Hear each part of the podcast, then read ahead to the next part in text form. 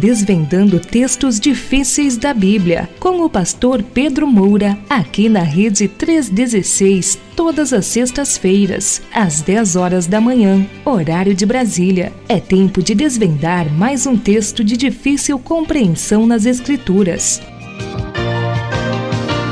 Começamos aqui o nosso Desvendando Textos. E hoje não só da Bíblia, né? Começamos já com o Itabaianinha, desvendando esse mistério aí, né, pastor? que coisa boa. Então já aprendemos aí que Itabaianinha é, não vem de Itabaianinha, não. Isso é folclore. Então, assim, na etimologia lá, é Ita é pedra, então deve ser se, se referindo. Itabaiana é pedra de serra. É pedra de serra, então uma, uma pedrinha de serra, Itabaianinha, pronto. Mas olha, Welber, ah. eu, tô, eu vou levantar aqui para você olhar minha camisa. Eita, olha aí, ó, que legal. Ela Sim. tá meio salgada aqui porque ela é de Dulce. ah, que legal. Eu trouxe de Israel para ela. Aliás, uma aluna minha, eh, aí eu encomendei e ela mandou lá de Israel para. Sim. Ah, mas em homenagem ao, ao aniversário do Estado de Israel, né? Sim. A, a, Israel está tá comemorando os seus 75, se eu não me engano, 75 por aí, a, do, da criação do Estado de Israel, mas o ano 5.780 e lá vai a, desde, a, desde o Êxodo. Sim. Quando, quando foi o Estado de Israel foi estabelecido por Deus, né? Uhum. Então, e, e, no pôr do sol, 15, 17, são quatro dias de, uhum. de festa que eles comemoram, eles chamam de Shana Tová. Ah, é, é, é, Shana é ano e Tová é bom, mas como ano em hebraico é feminino, Shana Tová, em vez de Tov é Tová é, ano bom. Mas eles dizem a saudação deles, como a gente diz Feliz Ano Novo, eles dizem Xanatoval Metuká. E significa que o ano para você, desejo a você um ano bom e doce. E então eles servem, eles servem a maçã com mel. Hum. Ah, no, no Xanatová, ah, ah, mel com maçã. É, o ano Xanatová o Metuká ano feliz e, e doce para você. É, Olha, é que legal. É, é, nessa época também que se comemora o Yom Kippur, né, pastor?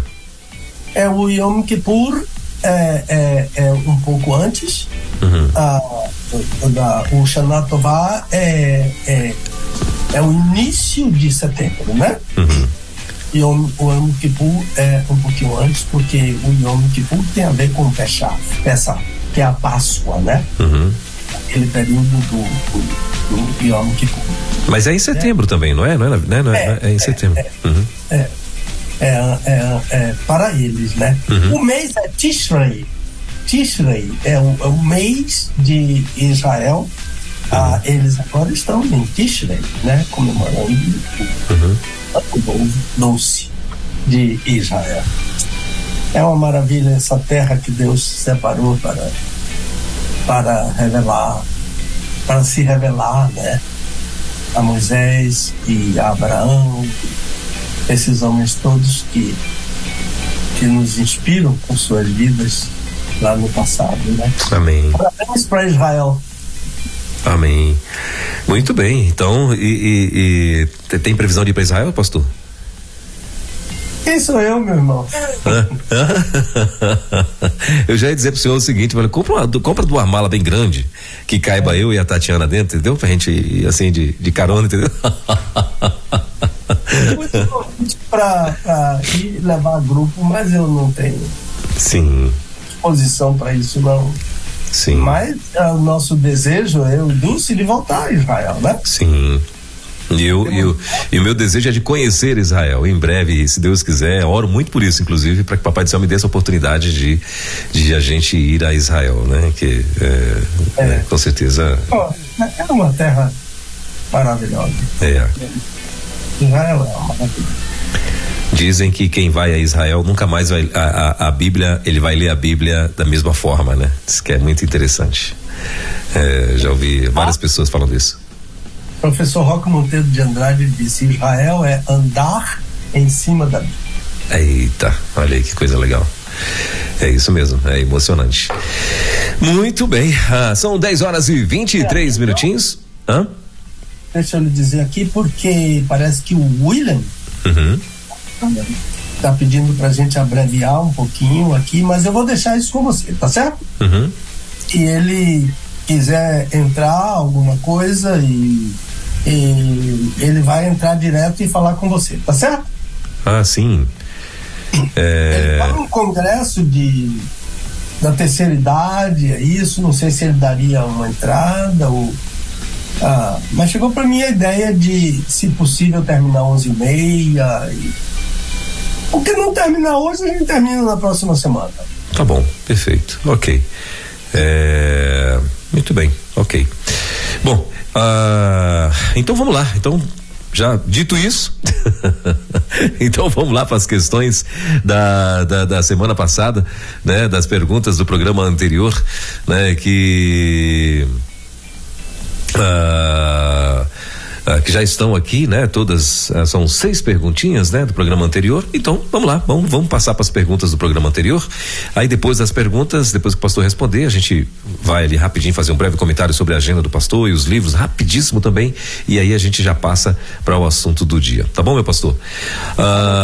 então vamos lá. Posso ler as perguntas? por favor. A primeira delas é a seguinte, pastor. Como traçar um parâmetro entre pecado e perdão?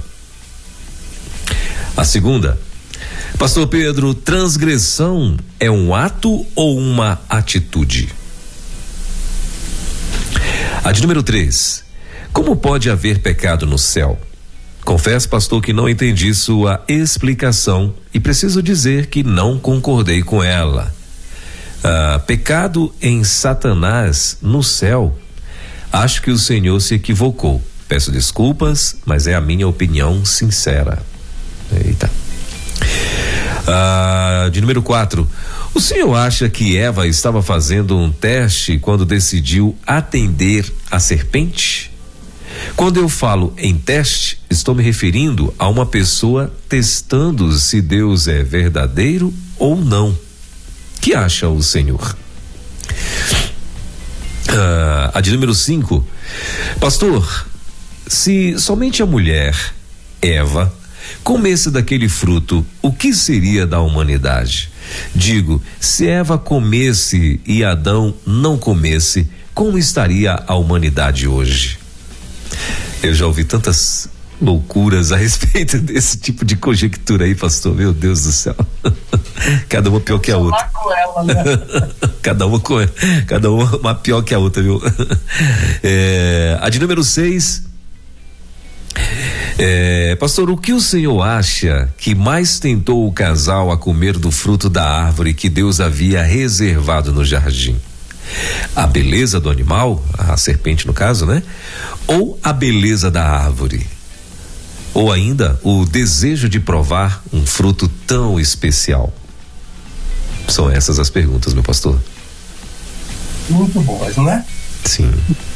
Olha, a, a, a ideia de traçar um parâmetro, ah, vamos, vamos dizer que, que parâmetro aqui deveria ser uma comparação a, a, ideia de traçar, de fazer uma comparação entre uh, pecado e perdão, não é?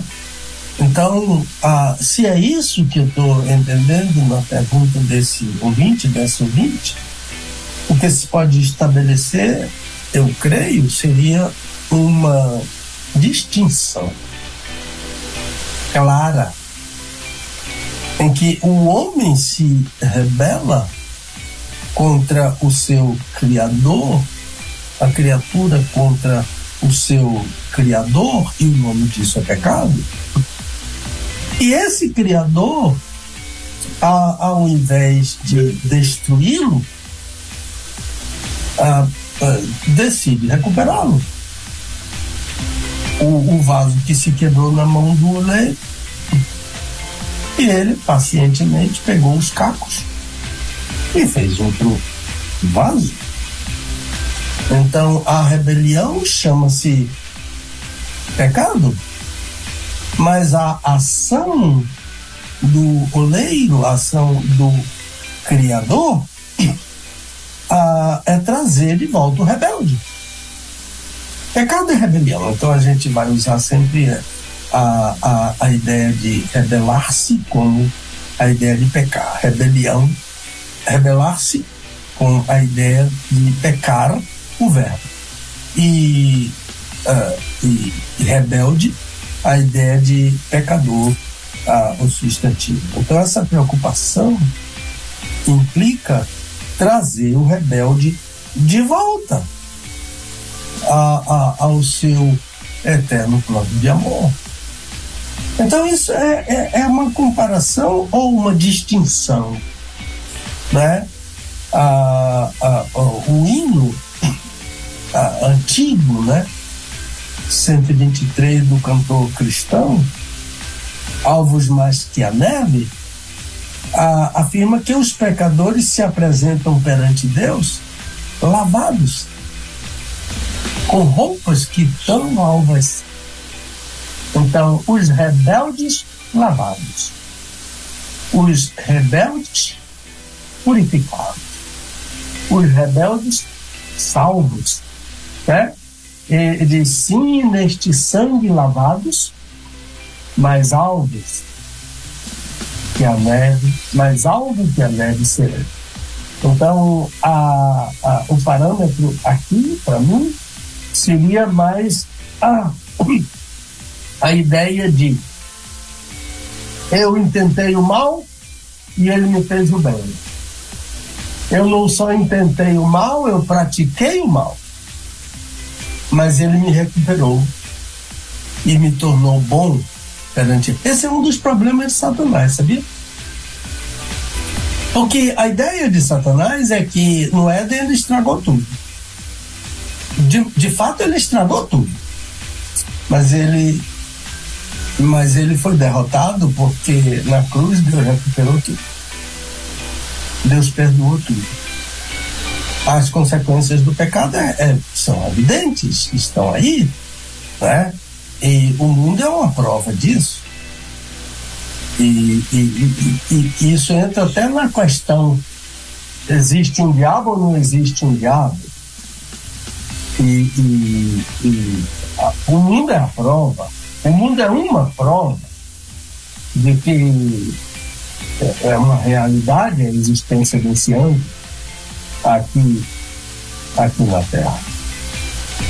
A outra pergunta é, pastor Pedro, transgressão é um ato ou uma atitude? As duas coisas. A, a, a atitude e ato. Né? Transgressão é atitude e, e atitude é sempre fora o íntimo a atitude está sob o controle da pessoa e de mais ninguém. Ninguém tem acesso, por exemplo, à, à minha atitude. Eu não posso ser julgado em um tribunal por uma atitude. Ninguém pode. Por quê? Porque o juiz não tem acesso à minha atitude. Então, a, a, às vezes a gente ouve essa expressão e a gente que gosta de futebol, né? Às vezes a gente ouve essa expressão de comentaristas que o time não teve o time não teve atitude. E daí? Quem é que sabe qual é a atitude? Isso é estranho. Porque enquanto eu não verbalizar, ninguém sabe qual é a minha atitude. Agora, quando eu verbalizo, aí sim. E, e quando eu ajo, de acordo com a minha atitude, isso é um ato. Então, quando eu, eu ah, tomando o exemplo ah, do sinal de trânsito, que a gente falou a semana passada, antes de chegar ao sinal e antes de passar pelo sinal, eu percebo que ele está vermelho. Nesse instante, eu decido que vou passar assim mesmo, não importa a cor. Então, isso é atitude é fora o íntimo. Agora, eu decidi intimamente passar sobre o, o sinal vermelho e passei, é um ato. Mas as pessoas que estão comigo no carro, se eu não verbalizar, não sabem qual, é, qual será a minha atitude. Mas depois que eu passar, eles vão dizer: você passou no sinal vermelho. Foi o ato. Mas a atitude eles não tomaram pé. Então, transgressão é atitude e é ato. Eu sei que Deus condena, mas eu decido intimamente que vou me rebelar. Então, intimamente é atitude. O ato só acontece quando eu me rebelo de fato e protagonizo aquela decisão que eu tomei no íntimo. Então, só Deus pode julgar atitudes. Juízes humanos julgam atos. Por isso que Jesus disse que o pecado procede do coração. Então tá lá dentro. Ninguém sabe o que se passa no meu coração. Até que eu verbalize. E o ato é até que eu dê consequência prática aquilo que eu alimentei no meu coração. Transgressão é um ato, é uma atitude que pode se transformar em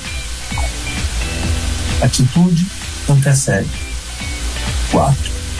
A atitude só Deus tem controle e a pessoa. O ato, todo mundo que tomou conhecimento. Como pode haver pecado no céu? Confesso, pastor, que não entendi sua explicação. E preciso dizer que não concordei. Duas coisas tão interessantes aqui na pergunta dele. Ele não entendeu e não concordou. É muito interessante, né? Pecado em Satanás, não no céu. Olha, que coisa. Acho que o Senhor se equivocou. Peço desculpas, mas é a minha opinião sincera. Não tem problema nenhum. Não precisa, problema nenhum. Não precisa pedir desculpas nenhum. Concordar e discordar é um direito seu. Pode mandar sem concordar mesmo, que a gente vai tentar, de alguma forma, é, ajudar.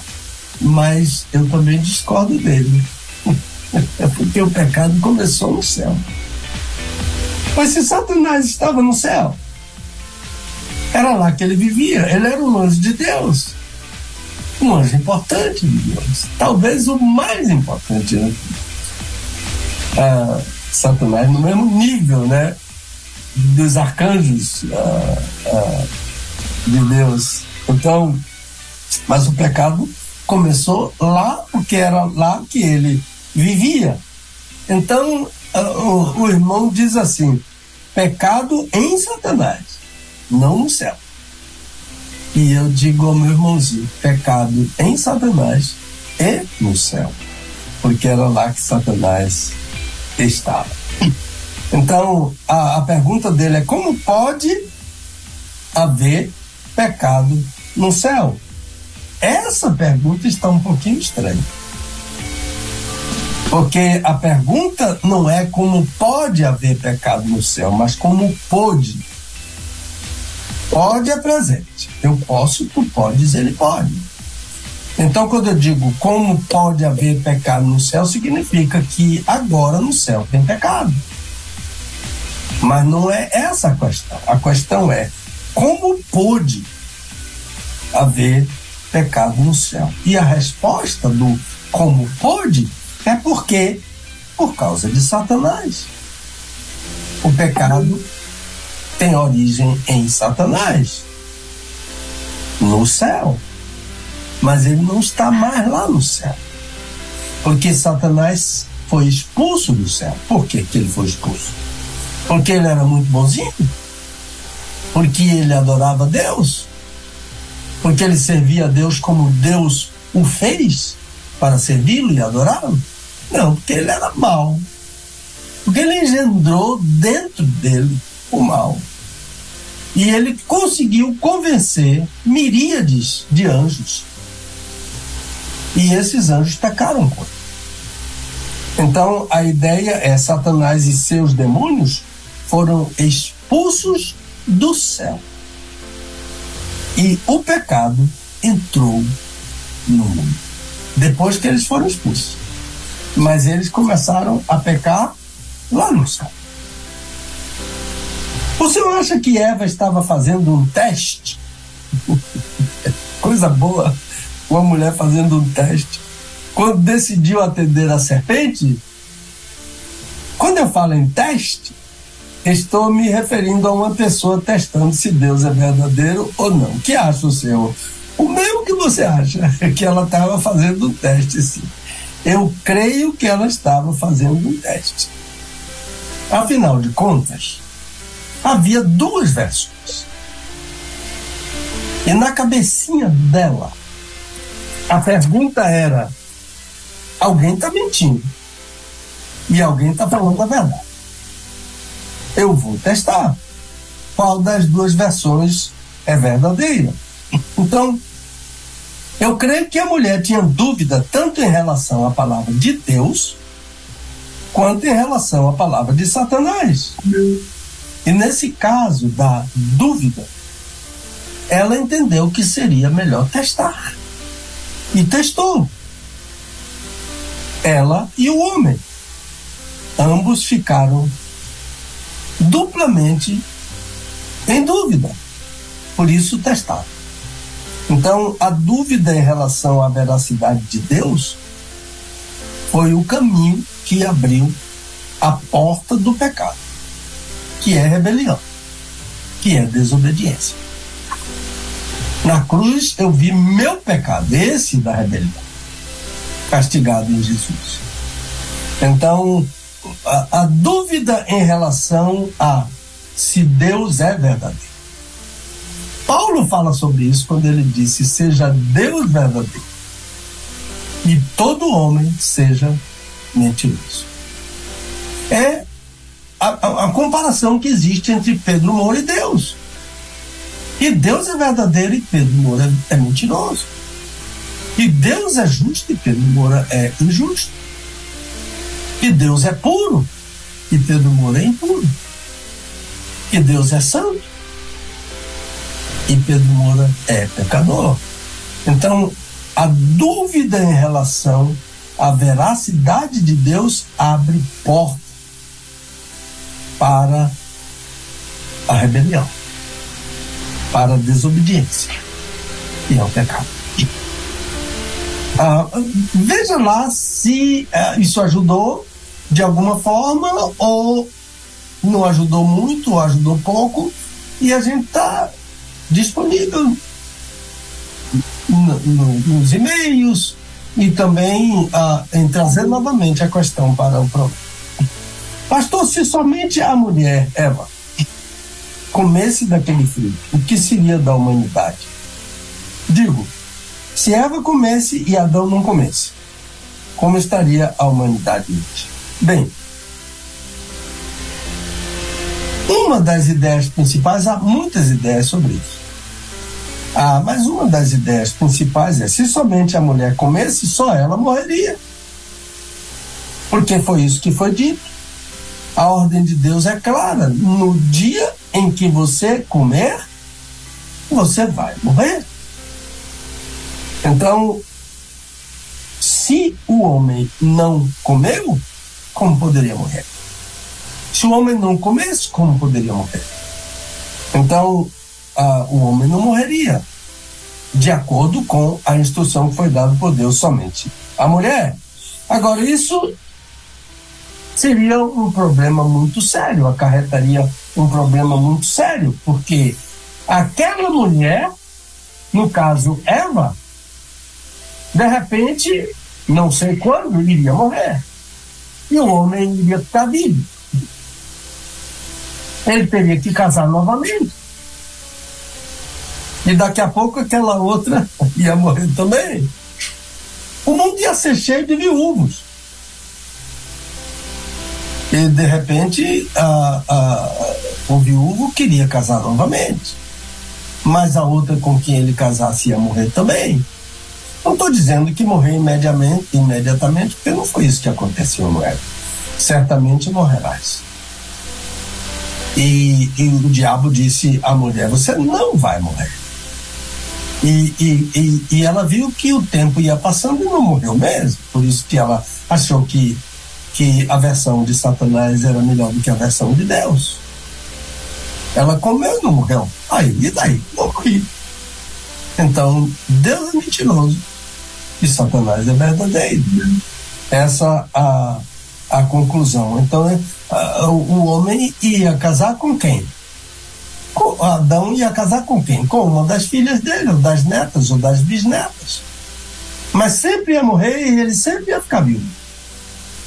Mas, ah, mas isso pode ser jocoso, né? Ah, é, é, essa ideia folclórica.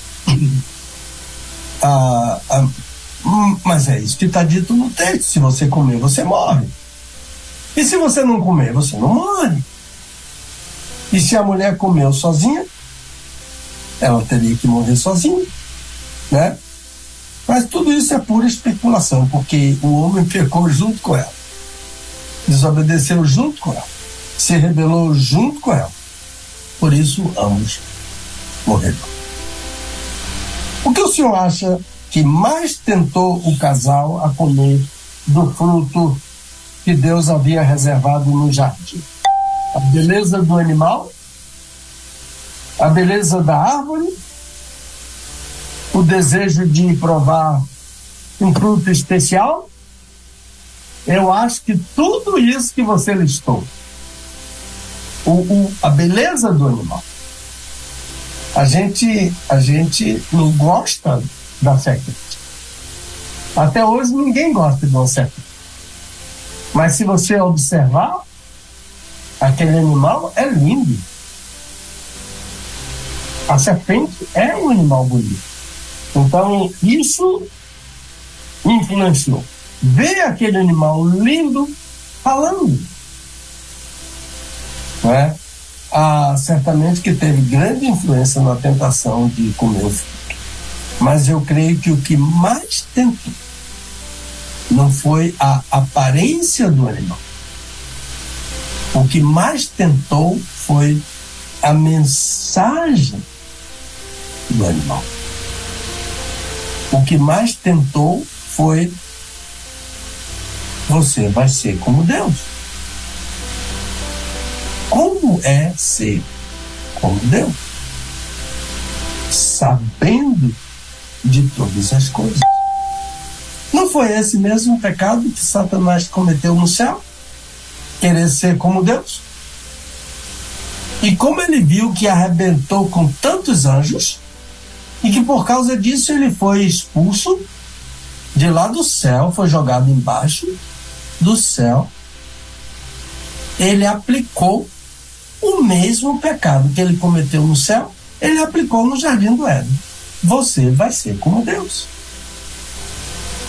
Engano. A grande arma de Satanás é o engano. Por quê? Porque Satanás sabe que não ia funcionar. Ninguém vai ser como Deus. Ele foi expulso do céu porque quis ser. E aqui na terra ninguém vai conseguir isso. E então eu vou arrebentar com tudo que está lá embaixo, maravilhoso que Deus criou naquele lugar. E arrebentou. Então a ideia de ser como Deus. Isso foi o que mais motivou.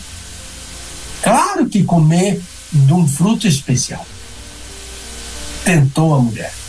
Vendo a mulher que a árvore era boa, tomou do fruto e comeu. E deu ao marido e ele também comeu.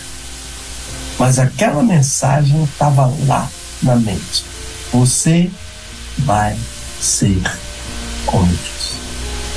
Quem tem hoje a tentação de ser como Deus? Está cometendo o mesmo pecado de Satanás. Os grandes homens, os grandes poderosos se sentem como Deus. Mas os pequenos também, algumas vezes, se sentem tentados a ser como Deus. Sabe com quem você está falando? Essa expressão é: Eu quero ser, eu sou Deus. Não se meta comigo porque eu sou. É aí, meu irmão, mais ou menos. Eu acho que foi isso que aconteceu. A rebelião tá até hoje aí. O mundo é uma prova dessa rebelião. Muito bem. Uh, Brasília, aqui, tá cheio. Sabe por que você tá falando? tá cheio desses meninos aí, achando tudo, tudo brincando de Deus. Mas uma hora a conta chega. Muito bom. Uh, mas, gente, são 10 horas e 48 minutinhos em Brasília, 10 e 48 na nossa capital. Pastor, eu já ouvi, inclusive, é, algum, algum, alguém conjecturando também em cima disso daí, né? Ah, se fosse só Eva que tivesse comido sozinha, uh, que Eva morreria e Deus tiraria uma outra costela de, de, Adão para poder fazer uma outra Eva. e aí começaria tudo de novo. A bichinha, se ela pecasse de novo. E uma outra pergunta também, pastor, assim, é, é, claro, você não vai responder agora, é só, é, é só uma viagem aqui, né?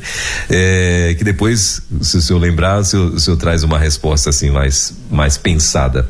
Mas assim, é, é será que Eva não sabia da existência de Satanás? Acredito que sim, né? E que eu acho assim que eu acho que esse exemplo ele ficou pra gente, que é pra gente também, né, é, pensar, o senhor falando aí, pra gente pensar também que todos nós sabemos da existência de Satanás, né? E todos nós, às vezes muitos de nós queremos crucificar a Eva, né? Mas todos nós agimos como ela na é verdade? Arriscando, pagando para ver, né? É, se arriscando colocando mesmo assim, né, a sua vida é, é, em risco e tal. E aí deu, é, é, não aconteceu o que você achou que ia acontecer, aí falou, ah, não morreu não. E vamos, vamos, vamos, vamos, até que uma hora o, o, o machado desce com vontade mesmo na ureia. E aí fica complicado. a, a ideia da, das, das costelinhas, a, a, a, ideia das costelinhas, a, não, é uma costelinha só e foi tirado e já fez. Todas as outras já estão com a costela de Adão. Só tem uma costela. então ele tinha que casar com uma filha, com uma neta, com uma bisneta. Não vejo outra possibilidade. Sim. E como, e como antes da lei o casamento consanguíneo não era pecado. Sim. Com a providência de Deus para criar uma humanidade, uhum. né? Ela vai se afastando, afastando o neto, bisneto, tri, trineto. Daqui a pouco não tem mais nem ligação. Sim. Quando ah, o casamento consanguíneo só foi proibido ah, com o estabelecimento da lei. Né? Sim. Tanto que ah, ah, Moisés é filho da tia, ah, ah, o, marido de, da mãe de Moisés. Uh, Anrão se casou com a tia que se chamava Joquebede. Tia é irmã da mãe, ou irmã do pai, é muito próxima a tia. Hoje não tem casamento de tia com sobrinho, né? E a lei proibia isso. Então, vai por aí. É, é uma costelinha só. Uma costelinha só, né? É, eu todas as outras, né? Muito bom. Mas é isso, meu pastor. Então vamos lá rapidinho, né? Então, para nossa, para sua agenda, como é que vai ser o fim de semana? É, você vai estar por onde? Olha, ah, deixe-me dizer que eu estive na primeira de Lobato domingo passado, mas Sim. olha, aquela igreja toda assiste o, o, a Rede 316. Olha aí que coisa bacana. Pedro aqui da Rede 316. Era, era mais a Rede 316 do que o pastor Pedro lá. Olha aí, legal. Muito linda a igreja. Pastor Bruno, a doutora Kátia, são os anfitriões, nossos anfitriões lá. E lá houve a abertura da, do mês de missões nacionais. Uma coisa linda, linda, linda, linda. Que bacana. É? A, a, a, Mas eu quero dar parabéns a uma sobrinha muito querida, a, a Miara Moura Neri.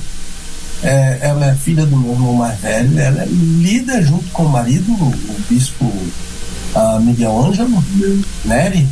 Ela é, são líderes da, da comunidade Família da Graça, uma igreja que eu recomendo. Aqui em Salvador, na Orla, de Salvador, uma belíssima igreja. Já estive lá muitas vezes pela bondade dele, pelo convite deles. Congregação que eu recomendo. Minharinha ah, completou mais um aniversário no dia 20. Aqui vai meu abraço, meu beijo para essa menina linda do Senhor.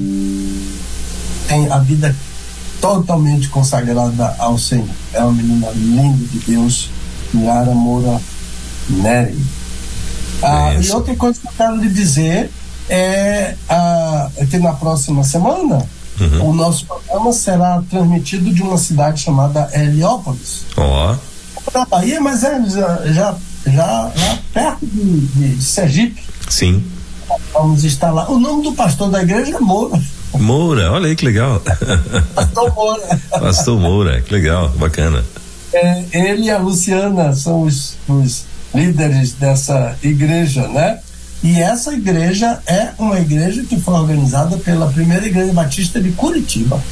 Hum. E, e um, um, trabalho missionário dessa grande igreja lá no, no, no, no Paraná. Agora também dá um alô para a irmã Leide, lá na primeira igreja batista de Irecê. Diz que essa igreja não perde, eu soube ontem, essa igreja não perde o programa Desvendando e é uma igreja ligada no Rede 316. Isso. Primeira igreja batista de Irecê. Irecê, verdade. Aqui, na Bahia. Tem muito ouvinte mesmo. Preciso também fazer justiça à, à Igreja Batista do Garcia, não é? Sim. Porque a irmã Joana Moura, que é secretária da, da igreja, ela distribui a programação para toda, para a lista toda da igreja. Olha aí. Então, nossa igreja, a Igreja Batista do Garcia, é uma igreja que acompanha a Rede 316 e o programa Desvendando Versículos Difíceis na Bíblia. Eu acho que é isso que eu tenho aqui para falar. Se tem mais alguma pergunta aí sobre isso, Sim. Bom, aí para você que quer participar é, de, do, do, nosso quadro, né, desvendando versículos difíceis da Bíblia, você vai mandar para o e-mail a tua dúvida, né, a tua pergunta, a tua dúvida, para desvendando é, no caso o e-mail, né, anota aí, desvendando versículos difíceis gmail.com. Esse é o e-mail para você tirar dúvidas, ah, para você estar tá enviando aí as tuas perguntas, né? E aí o pastor ele vai estar selecionando essas perguntas e trazendo aqui para gente. Lembrando que é por ordem de chegada vai chegando. Agora, se coincidir com uma outra uh, pergunta que já apareceu por lá, que com certeza normalmente coincide, porque é muitos, são muitos e-mails chegando todos os dias. Então, é, aí ele, claro, ele junta ali, faz um, um, um, um resumo e, e, traz essas perguntas pra gente uh, dentro do tema que for abordado aqui e tal. Ok? Então, desvendando versículos difíceis, arroba gmail.com. Esse é para você tirar dúvidas. E como você sabe, ou, ou para você que não sabe, pastor pastor Pedro Moura tem aí vários livros escritos, né? Dentre eles, o, o mais novo agora foi o Desvendando Versículos Difíceis uh, da Bíblia, volume 1, um, né? Então, esse é o que é o, o o grande do momento, né? O que está aí arrebentando, né? E, e o Brasil e, e, gente fora do Brasil também adquirindo. É, então, se você ainda não tem o teu e gostaria de adquirir, ah, o, o e-mail para você adquirir é ministério pastor Pedro Moura arroba gmail.com. Esse é o e-mail para você adquirir aí um dos livros. Ah, pastor Pedro Moura, que inclusive agora, no fim de novembro mais ou menos, ele vai estar eh, lançando mais outro livro, né? O, eh, e esse agora vai ser o livro de Jonas, né? Ele vai estar comentando sobre o livro de Jonas e, e tenho certeza que vai ser eh, mais, mais um livro que vai abençoar muito aí todo mundo, não é isso, meu pastor? É, é final de novembro mesmo, né? Para ele entrar na editora, não é? Sim. Porque o lançamento dele vai ser, com segurança vai ser ah, na convenção em Foz do Iguaçu. Né? Foz do Iguaçu. É, Se ele já estiver pronto antes disso, Sim. certamente ah, algumas igrejas ah, sempre estão convidando para lançamento. Aí a gente vai avisando à medida que for acontecendo.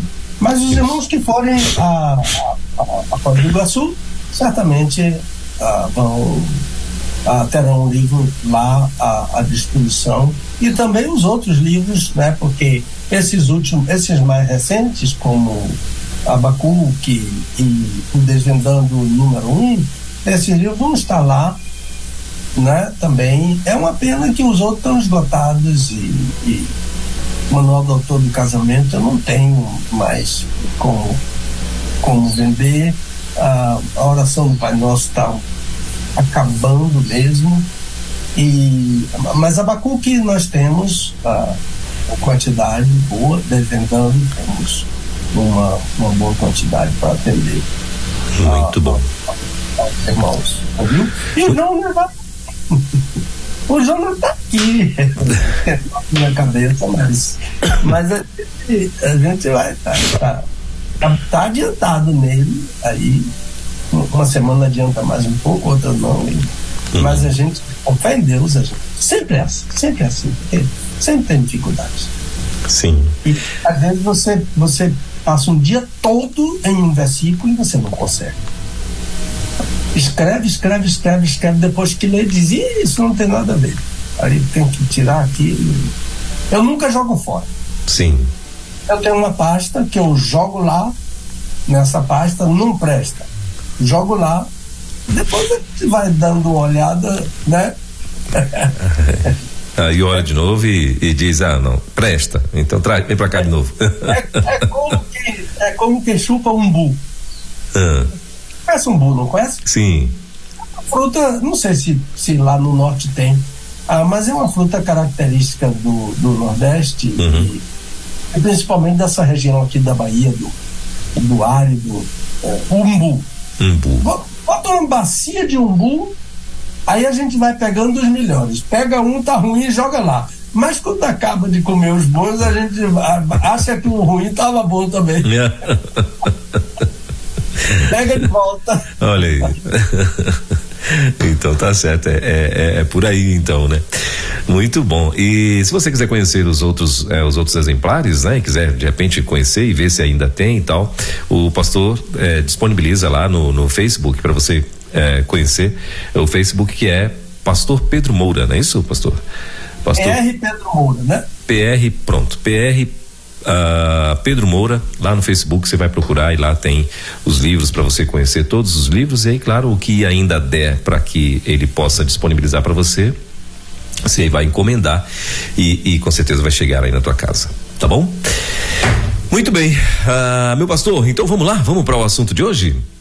Vamos sim, por favor. Muito bem.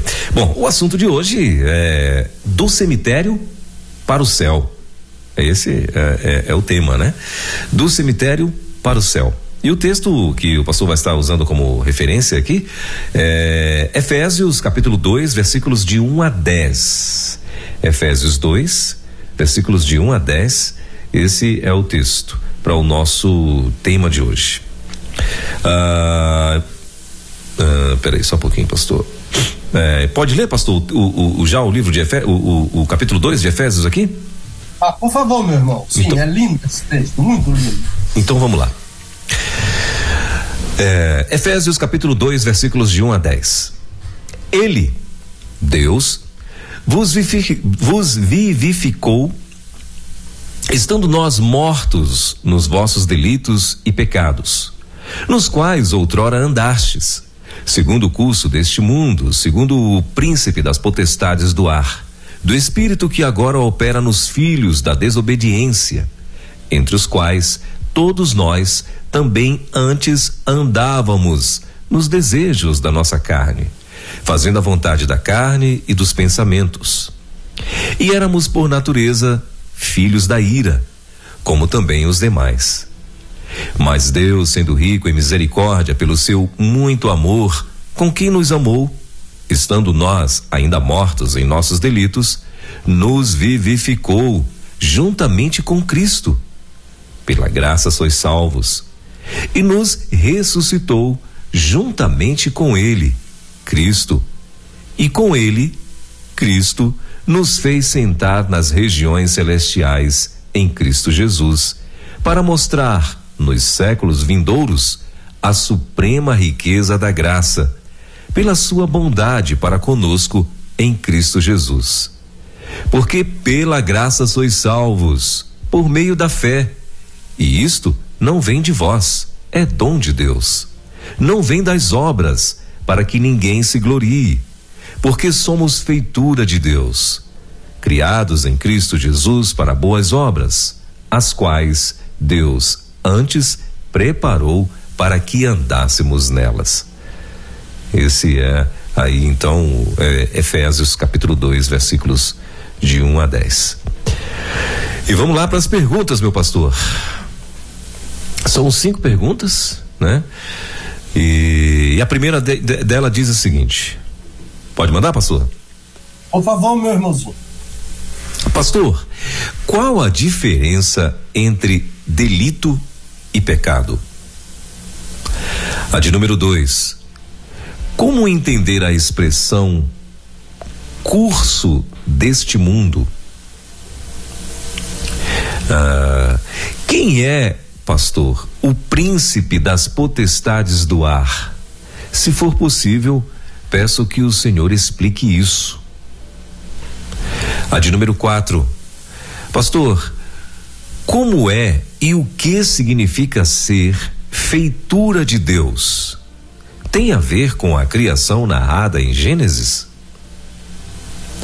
E a de número 5. Pastor, eu tenho muitas perguntas sobre esse texto, que eu amo demais, mas eu prefiro pedir que o Senhor faça uma explanação dele. E agradeço muito. Essa aí foi a de número 5, meu pastor. Contigo. Três ou quatro, cinco pessoas. É. Eu acho que cada pergunta é de uma pessoa aí, diferente. Esse último é que pediu a, a explanação do texto. Sim. Mas olha, a, na leitura que você fez, o, o Elber, hum. a, o pronome, às vezes, é de primeira pessoa singular, comum, para homem e mulher, Uhum. E, e, e outras vezes é de segunda pessoa. Então, quando aparece nós, é Paulo e os judeus. Quando aparece vós, são os goim, nós, gentios, goim. Então, mas tem uma hora que ele disse que que está todo mundo no mesmo balaio, como os demais. no mesmo balaio de gatos lá, tudo pecador. E salvos pela graça. Mas eu quero mandar um alô para uma menina ah, interessante, ah, uma, não sei a idade dela, mas, mas como o pai, eu conheço bem o pai dela, ela deve ter idade de ser minha filha.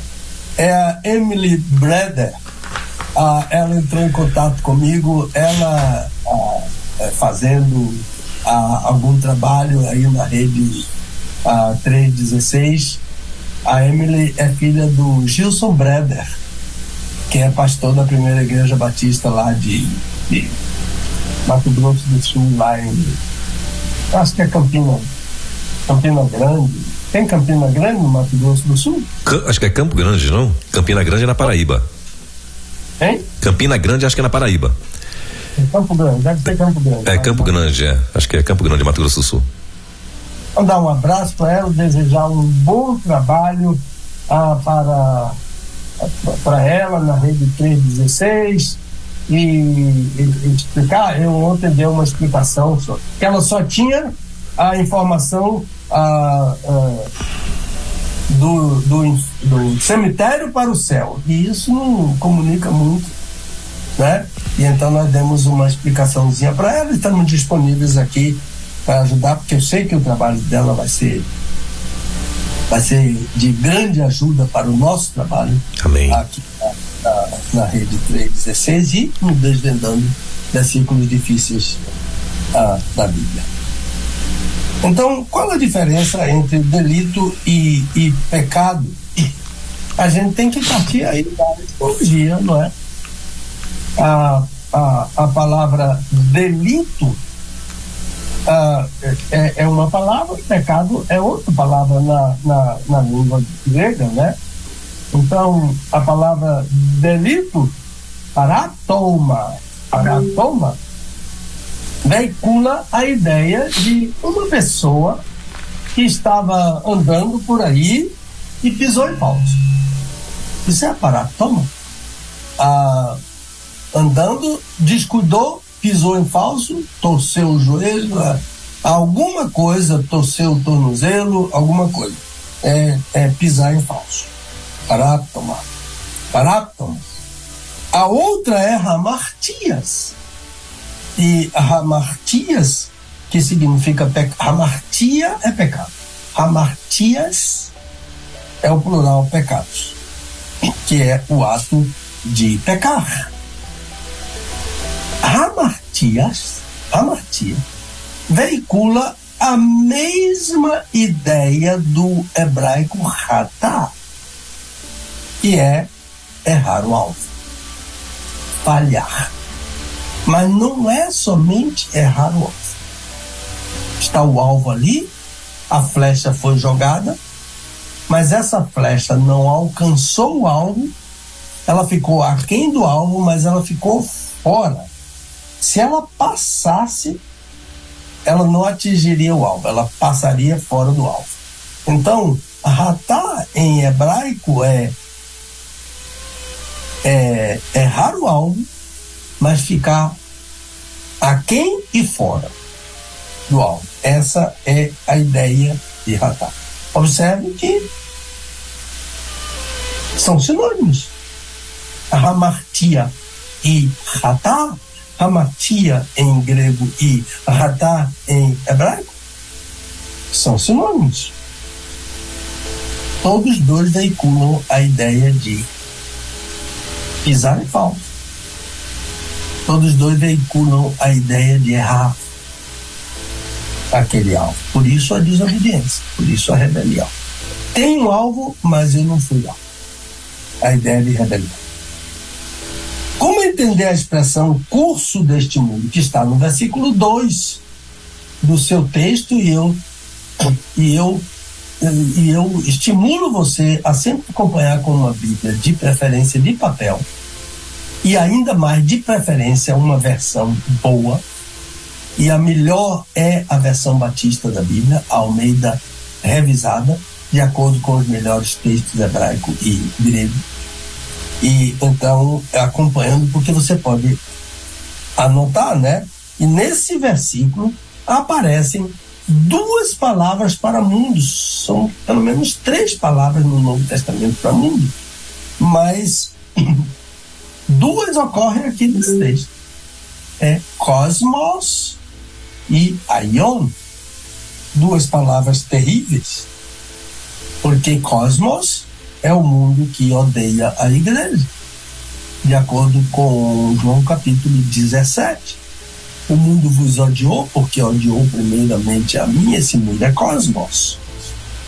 Ele odeia a igreja. E a outra é Aion.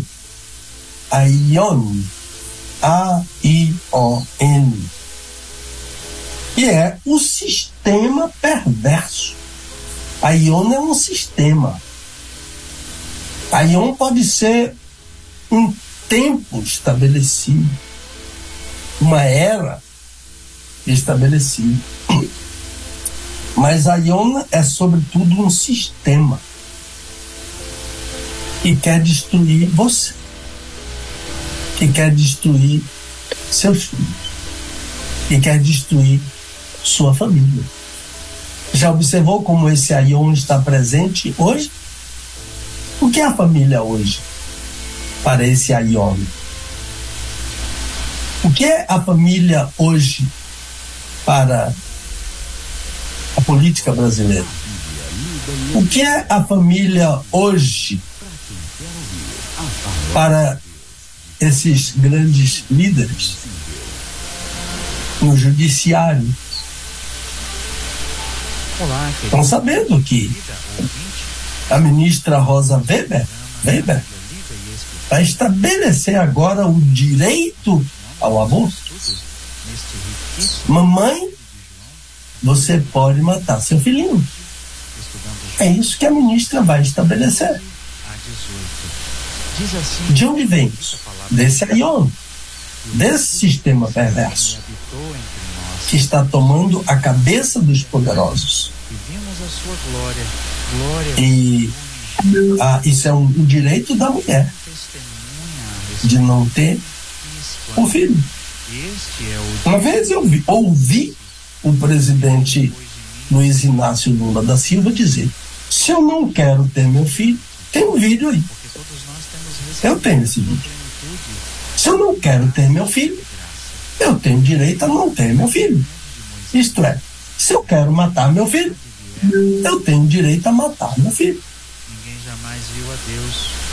É o Aion. E então, se a gente segue essa agenda, a gente segue esse Aion. Se a gente segue a ministra Weber, a gente segue este Aion. Quem está usando a ministra não é Deus. Deus é a favor da vida. Não matarás. E claro, a luz é o próprio Senhor Jesus. Então, o que está acontecendo é aquilo que Paulo diz lá em 2 Timóteo 4:10. Demas, ele jovem pastor, me abandonou, amando o presente Aion. Amar o presente Aion é abandonar a doutrina dos apóstolos. E a igreja, para ser apostólica, digo sempre isso e não me canso de repetir. A igreja, para ser apostólica, ela não tem que ter o nome apostólico. Igreja apostólica disso e daquilo e daquilo. A igreja apostólica é a igreja que segue a doutrina dos apóstolos. Atos 4, versículo 42. Seguir a doutrina dos apóstolos. Então, o que a ministra está seguindo é o Aion, que destrói a família. Quando ela diz que a mulher tem direito ao aborto. Mamãe, você está de parabéns. Você pode matar, você já pode matar seu filho. Assinado, ministra Rosa Lima. Embaixo, assinado, o Aion, que quer destruir a sua família. Isso é, o, é um conceito. O curso do mundo, meu irmão, o que acontecia naquele período, como um tempo, era uma era determinada. Quem é o príncipe das potestades do ar? Se for possível, peço que o Senhor explique isso. Esse príncipe é Satanás. A palavra príncipe significa primeiro. Ele arquegon. Enarquei no princípio. Está lá em João capítulo 1, versículo 1. Enarqueiton hologos, no princípio era o verbo. A palavra arquei, Satanás tem esse nome. Ele é um arquei, ele é um arquegon. Ele é um príncipe. Primeiro, não sei porquê, talvez o primeiro que desobedeceu. Talvez o primeiro que pecou. Por isso ele é. Jesus disse que ele é um príncipe. João 16, versículo 11. Jesus diz que Satanás é um príncipe. E Paulo apóstolo afirma nesse nosso texto que ele é príncipe das potestades. Isto é, ele governa todos os demônios, sendo o primeiro deles. Os demônios são governados por um príncipe, que é um demônio, o principal deles. Esses demônios habitam nos ares. Eles são desincorporados. Eles, eles, eles precisam de um corpo para habitarem. Lembra-se que o gadareno, a, o, o demônio que foi expulso do gadareno chamava-se Legião, precisava de um corpo. Ele estava naquele homem, eles estavam naquele homem. Mas quando eles foram expulsos, eles foram para os porcos. Eles precisam de um corpo. E Jesus explicou por quê. Porque fora do corpo eles não têm descanso. Por isso que Jesus disse em Mateus capítulo 12 que quando o espírito imundo sai de uma pessoa, vaga procurando, sai de um corpo humano, ele fica vagando à procura de descanso. Não tem descanso fora do corpo. Então, os ares podem ser entendidos como a habitação invisível de Satanás e, do, e dos demônios. Invisível, a, não somente a habitação, como eles também, porque eles são espíritos. Né? Ninguém nunca viu um espírito. Jesus disse isso a, a Tomé. O espírito não tem carne, não tem ossos, não tem mãos, não tem pés. Satanás é um espírito. Aliás, todos os anjos são espíritos. Hebreus capítulo 1, versículo 14.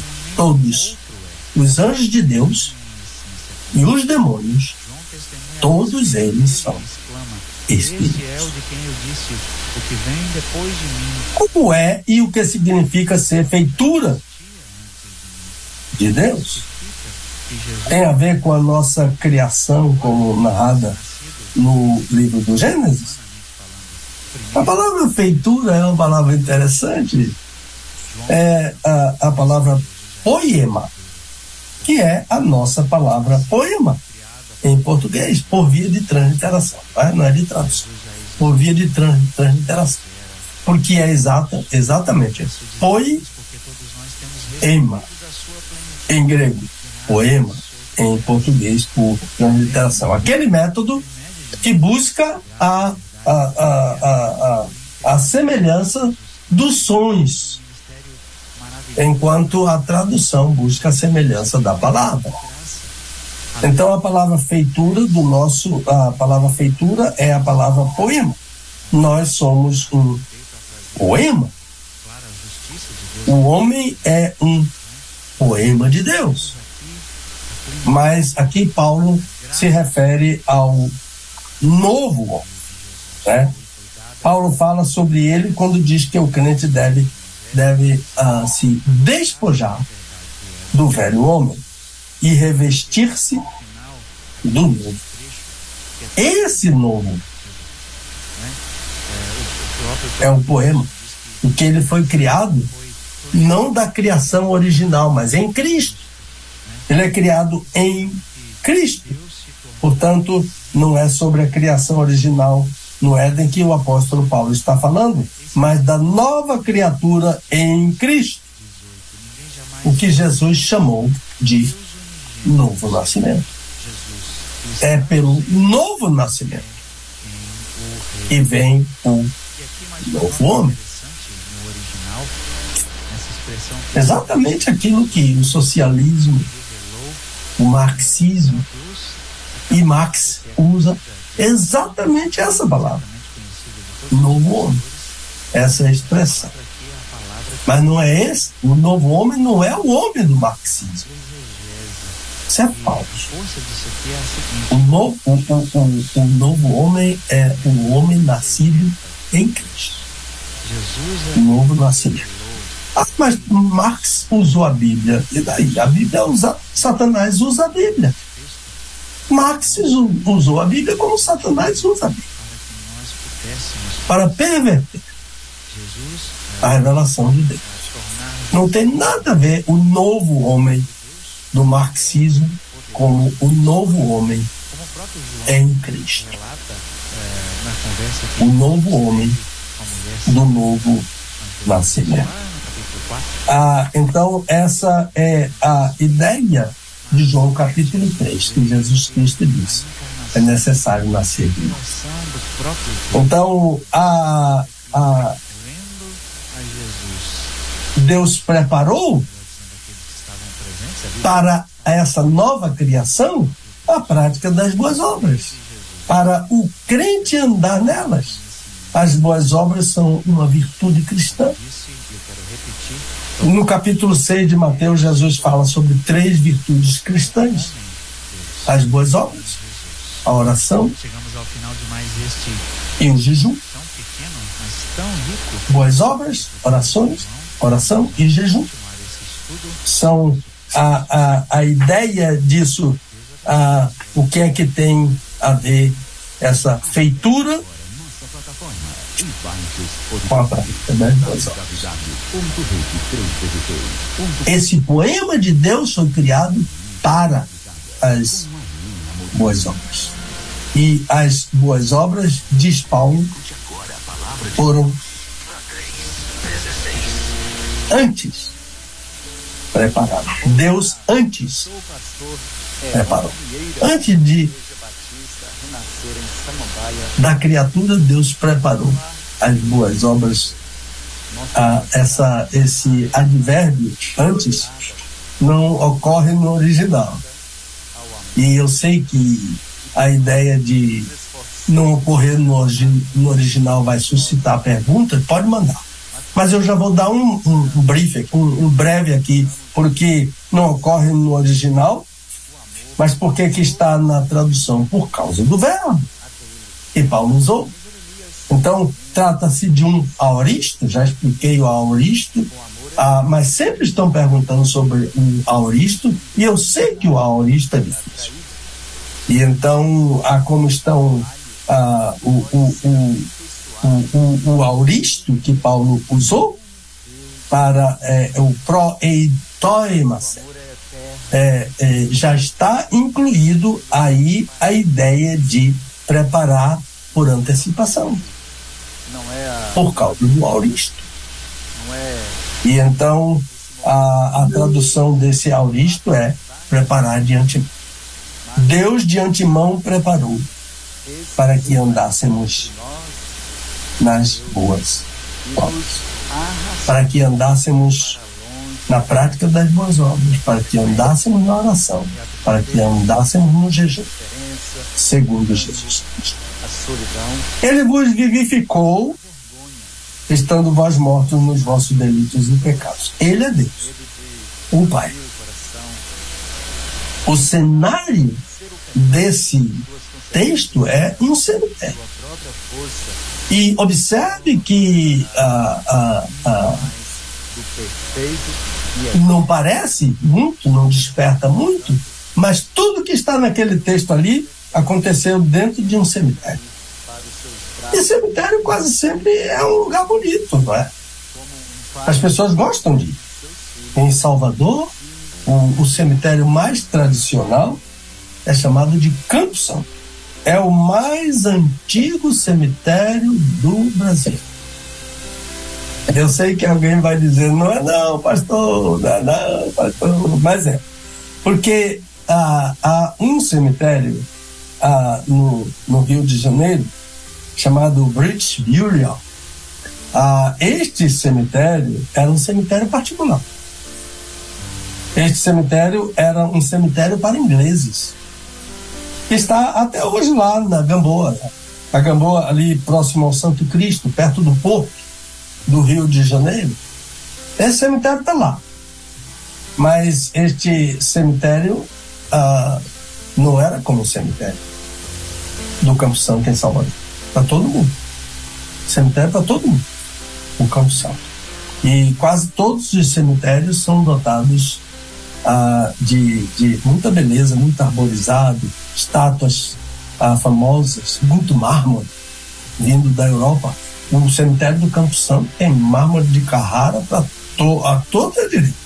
Estátuas, tem uma estátua da fé no cemitério do Campo Santo em Salvador, que vem gente do mundo inteiro para ver essa estátua, para fotografar essa estátua da fé. Calçadas antigas, a, as sepulturas famosas, caríssimas, de, de gente importante, de gente rica, mas o que é que está dentro daquelas sepulturas?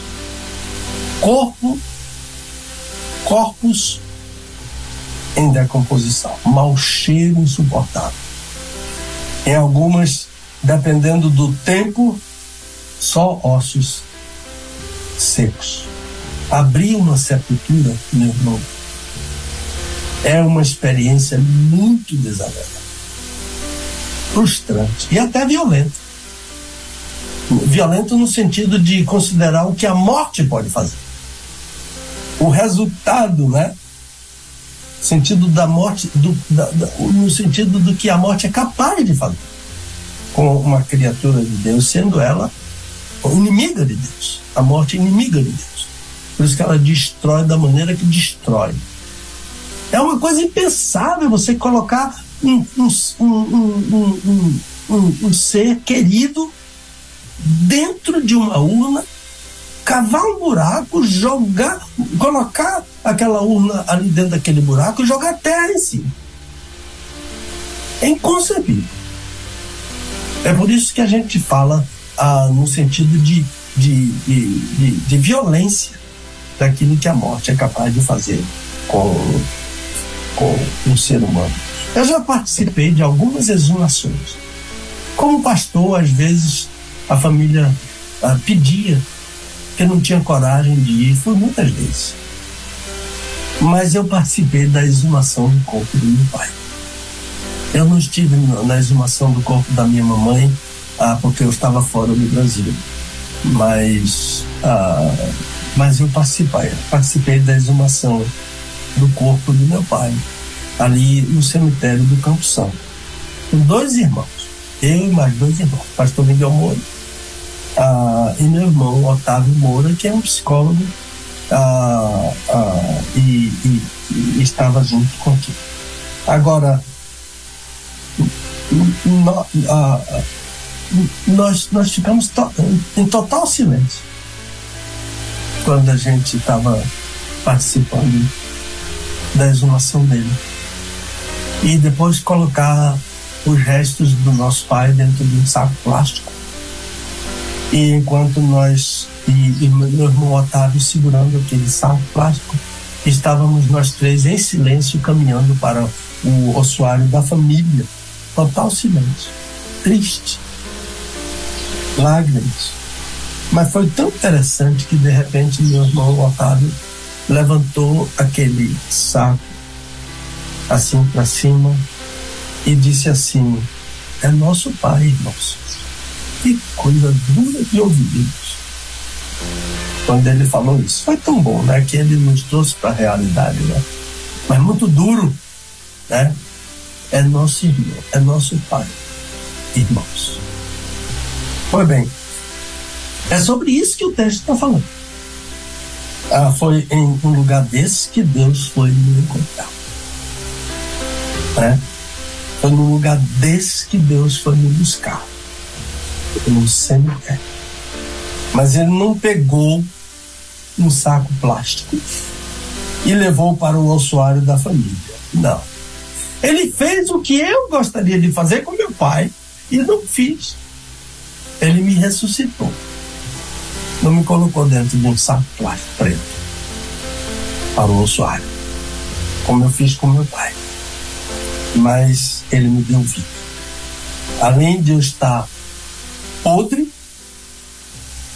e carregado de delitos e pecados, nos quais, continua Paulo, outrora andaste segundo o curso deste mundo, segundo ah, o príncipe das potestades do ar, do espírito que agora opera nos filhos da desobediência.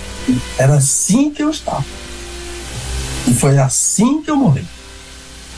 Paulo disse que eu andava assim, totalmente afastado de Deus. Nesse estado, eu não queria nada com Deus. Eu queria o curso deste mundo, o Aion Cosmos. Eu já expliquei. Dois mundos que odeiam a Deus. Mas eu não estava nem aí para Deus. Vivo e convivendo com a morte. E manipula. Esse curso manipula. Um príncipe, o nome dele é Satanás, que quer dizer adversário, mas é ele. Satanás é o príncipe dos demônios. Um espírito um anjo que opera essa palavra. Cuidado com essa palavra, marque essa palavra na sua vida. Que opera. A, a palavra operar, energel, essa palavra significa uma força sem desperdício. Aqui eu falei o, o, o verbo, né? Mas ener, ener, é, energontos. Essa palavra, isso é um, um, um gentil, é um, um participio presente. A ideia de força sem desperdício. Sabe o que é você tentar afastar uma pedra do meio da estrada para passar com seu carro e não conseguir? Isso é força desperdiçada. Satanás não desperdiça. Opera com eficácia nos filhos da desobediência. A tradução para fazer jus, a, a, ao verbo aqui é operar com eficácia. Entre os quais todos nós também antes andávamos nos desejos da nossa. Olha eu, hein? Desejo da nossa carne. Filho da desobediência. Eu transitava numa boa entre os filhos da desobediência. E nem me dava conta de que a eficácia desse meu andar vinha de Satanás. Olha como eu olha como eu sou maravilhoso mas a eficácia do meu andar vinha de Satanás. Como é que isso acontecia? Vontade e pensamentos. Vontade e pensamentos. O que é que eu gosto? O que é que eu penso? Vontade e pensamentos. Paulo diz que o crente deve vencer essa batalha pensando nas coisas que são de cima onde Cristo está assentado à direita de Deus.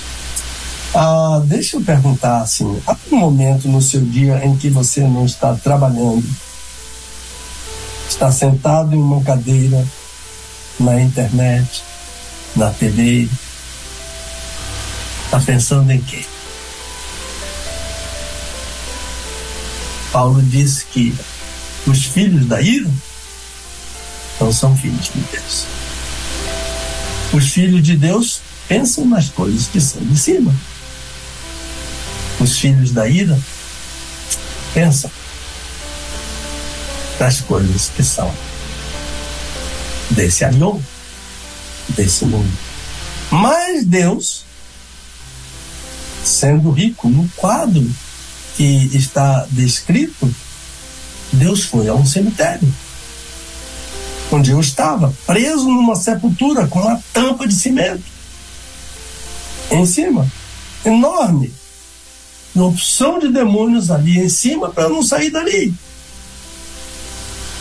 para não me deixar sair e conhecer a realidade que vem por essas duas palavras, mais Deus. São três questões aqui. Deus é rico, ele tem uma conta bancária, cujo saldo não se pode descrever. Você vai ao banco, pede seu saldo, o homem lhe dá um papel com seu saldo. Mas se você pedir para informar o saldo da conta de Deus, ele vai dizer: Eu não tenho papel suficiente para entregar. Deus é rico. Mas se você chegar a Deus é cheio de misericórdia. A figura de uma conta bancária em que há dinheiro é só figura. Porque o que há, na verdade, na conta de Deus é a misericórdia. Né? Ele põe um miserável que está lá dentro daquela sepultura, apodrecendo em seu próprio coração. Misericórdia é miserere mais cordis. Miséria mais coração. O cego na estrada de Damasco, gritou Jesus, filho de Davi, tem misericórdia de mim. O que é que ele disse? Me ponha em seu coração. E Jesus fez isso. Deus fez isso no cemitério. E finalmente, amor. Misericórdia dia, essa preposição grega. Misericórdia através do amor.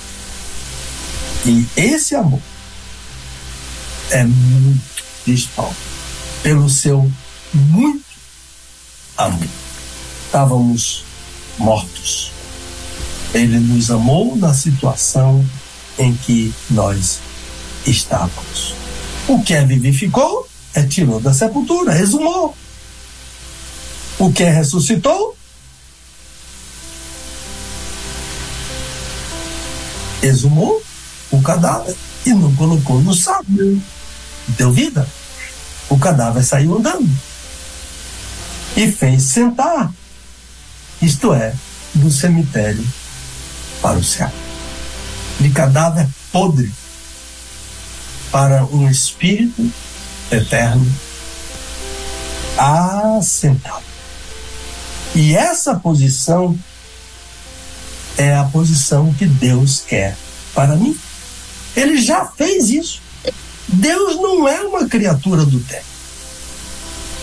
Ele já nos colocou assentados à direita da majestade nas alturas. Mas eu vou experimentar isso depois da ressurreição. Quando eu ressuscitar. Mas isso já aconteceu para Deus. E em Cristo assentados em Cristo. Significa, dentre muitas outras coisas, que a ressurreição de Jesus é o modelo da minha ressurreição. Se está garantido que Jesus ressuscitou e assentou-se, está garantido que eu vou ressuscitar. Eu vou ser ressuscitado. Jesus foi ressuscitado pelo poder de Deus, mas Jesus também foi ressuscitado pelo seu próprio poder. Ninguém tira a minha vida, eu dou a minha vida, tenho poder para dar, tenho poder para tomar de volta. Por isso o Pai me ama. Porque eu dou a minha vida e retomo a minha vida. Mas eu não. Eu sou passivo. Eu vou ser ressuscitado. Eu vou ser assentado. Para Deus já aconteceu. Mas na minha ressurreição, naquele dia, mas aqui está em Cristo, porque o, o, a garantia é que ele ressuscitou. Quando Paulo diz se Cristo ressuscitou, ele usa uma cláusula condicional de primeira categoria, que quer dizer, se Cristo ressuscitou, e é verdade que ele ressuscitou, para mostrar nos séculos vindouros a suprema riqueza da sua graça, pela sua bondade para conosco. Na ocasião futura da nossa ressurreição, ele vai exibir toda a eficácia do seu poder e a suprema riqueza da sua graça e da sua bondade, novamente, em Cristo. Sem Cristo, nada disso teria acontecido, porque na condição em que eu estava, podre numa sepultura, a santidade de Deus me fulminou, mas por causa de Cristo, dia, por causa de Cristo, Deus foi a sepultura. A misericórdia de Deus é em Cristo. O muito amor de Deus é em Cristo. A ressurreição que ele promove no cemitério é em Cristo. E ele vai exibir isso ao mundo espiritual. Satanás, seus demônios, vão ver o que o amor de Deus fez por criaturas que Satanás quis destruir.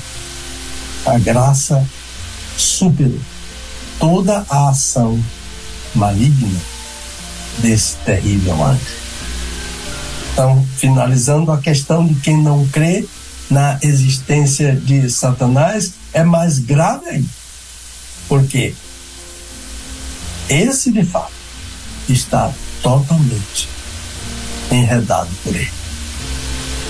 Preso numa sepultura com legiões de demônios ali em cima, para que você não saia. Eu estava ouvindo o depoimento de um homem que se disse pertencer a uma religião de matriz africana e ele afirmou a não existência de Satanás.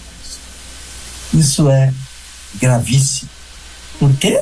Porque isso interessa somente a Satanás.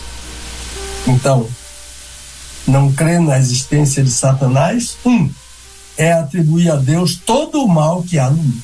Se não tem Satanás, o mal que há no mundo tem que ser atribuído a Deus. Dois, não crer na existência de Satanás é descrer em Jesus. Três, é descrer na Bíblia. Quatro, é atribuir mentira a todos quantos na Bíblia falaram sobre Satanás. Cinco, é se deixar enganar por ele, o que é pior. Seis, é se, se candidatar a viver uma eternidade juntamente com ele. Mas olha, você não precisa disso. O homem é o único intruso no inferno. Só vai para lá se quiser. Por quê? Por causa da graça.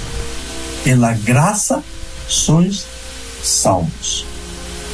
Por meio da fé.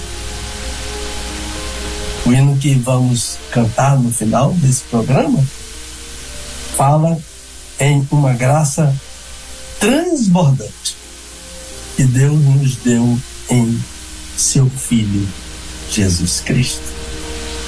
Abraço, o Senhor te abençoe, meu querido, da Rede 316 e do programa Desvendando Versículos Difíceis da Bíblia. É meu prazer e minha honra estar cada semana com você. Palavra, irmãozinho. Muito bem, ah, agora 11 horas e 44 minutos em Brasília, 11 e 44 na nossa capital. Ah, você ouviu que tem um gatinho aí, né, pastor? Tem um gatinho é, aí. Tá mandando o rabinho aqui pra mim. Meu Deus. Ah, meu, minha, minha, a minha bateria aqui descarregou ah, da minha câmera, né? Mas vamos lá, estamos resolvendo aqui. Enquanto eu resolvo. Eu, eu prefiro a sua estampa. É, né? tá bom. É, enquanto eu resolvo, já já eu tiro esse gatinho daí. Enquanto eu resolvo, eu vou pedir, eu vou pedir para o nosso querido pastor fazer, né, aí a sua, a sua, o seu fechamento, por favor, sua vou conclusão. Rapidinho. A nossa condição do cemitério para o céu é pela graça. Nós somos salvos, não somos salvos pelas obras, mas para as boas obras. Rejeitar a graça é continuar no cemitério, pelo poder de Deus.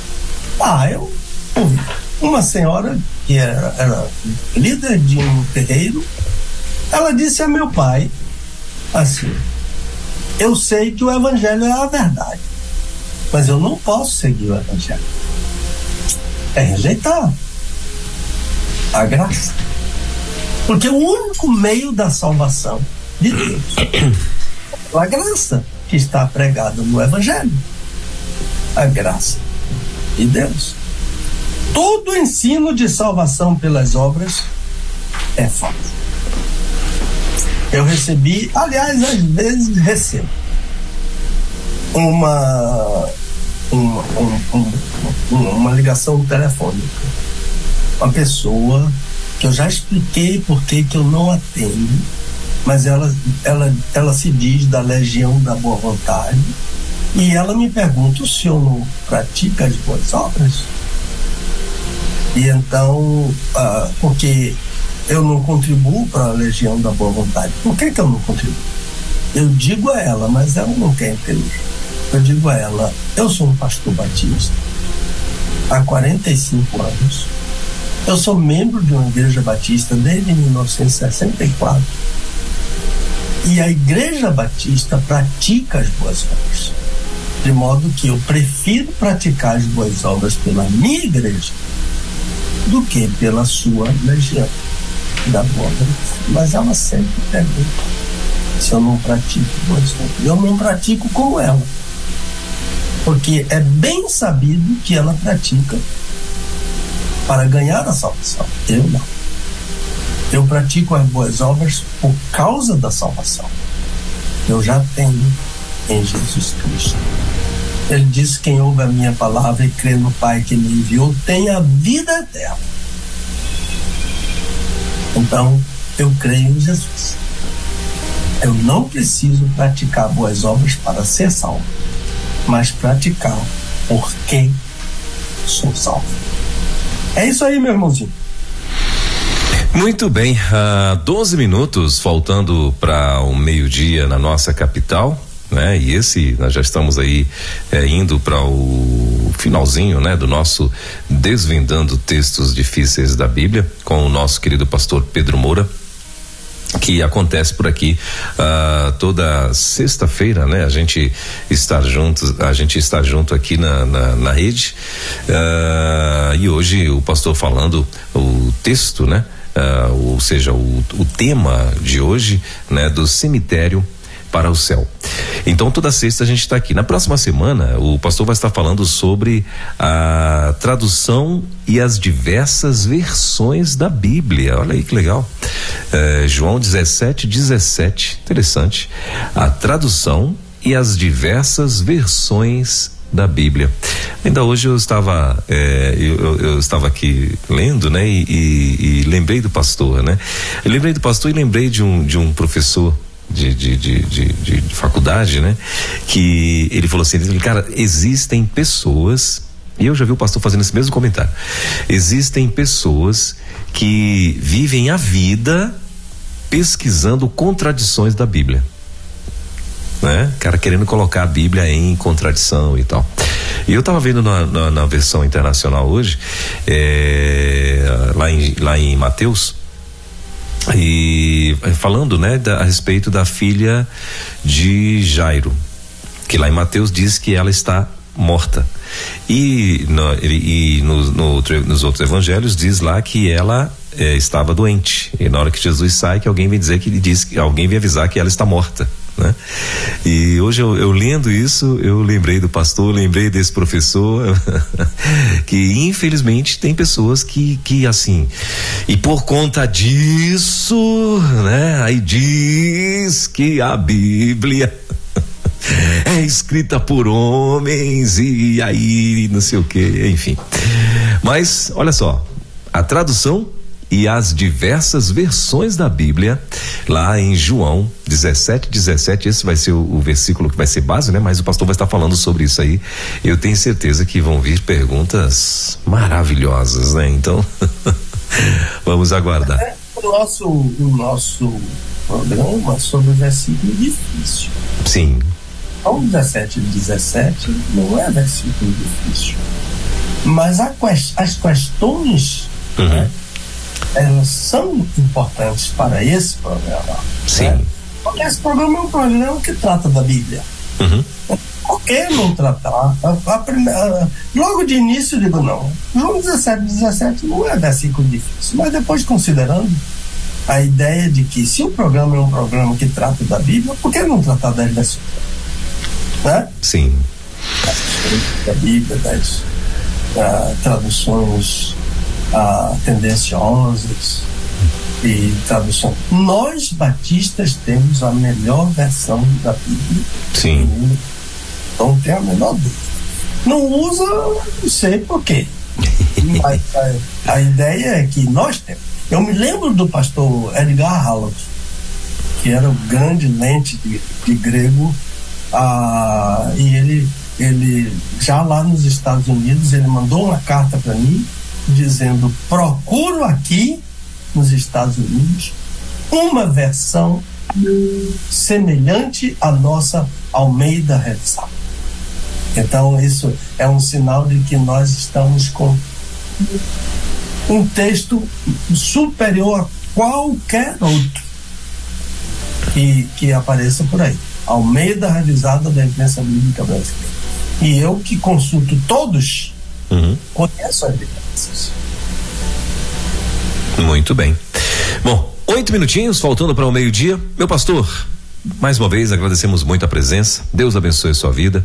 Dei um forte abraço na nossa querida irmã Dulce. Eu já vi ela De vez em quando ela ali aparece uma sombra ali atrás, né? Eu já vi. eu achei que era ela, não deu para identificar, mas achei que sim.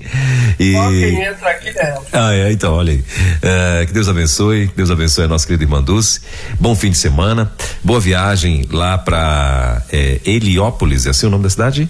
Heliópolis, né? Que Deus abençoe lá a sua estadia, né? Que seja um, um tempo de, de bênção também por lá e todo o povo que vai estar junto ali, né? É, é, recebendo com certeza.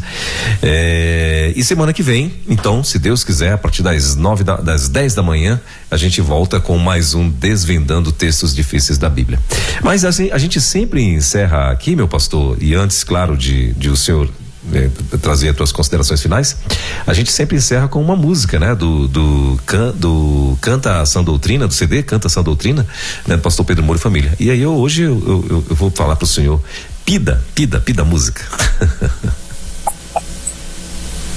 Tá aí já com você? Tá, pode, ó, tá aqui na agulha. O que o senhor mandar aí, eu, eu, eu já mando aqui. Não, tem aqui. não é, uma, é, uma, é uma canção, a, a Salvação pela Graça, que eu me inspirei uhum. numa melodia da minha avó, uhum. a minha avó Eudóxia. Ela, ela, nunca, ela não teve oportunidade de estudar, mas ela, ela chegava lá em casa com um dedo só, batia no piano, tocava violão, ela tocava violão. Ela chegava em casa com o dedo no piano, então ela tinha uma melodia muito interessante.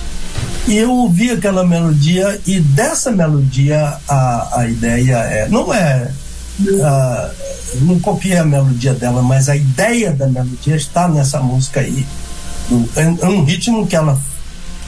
O ritmo que ela colocou foi outro ritmo, né?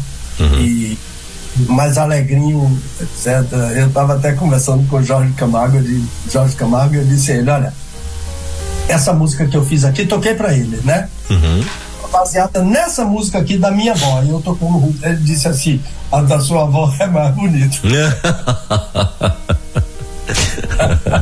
que legal.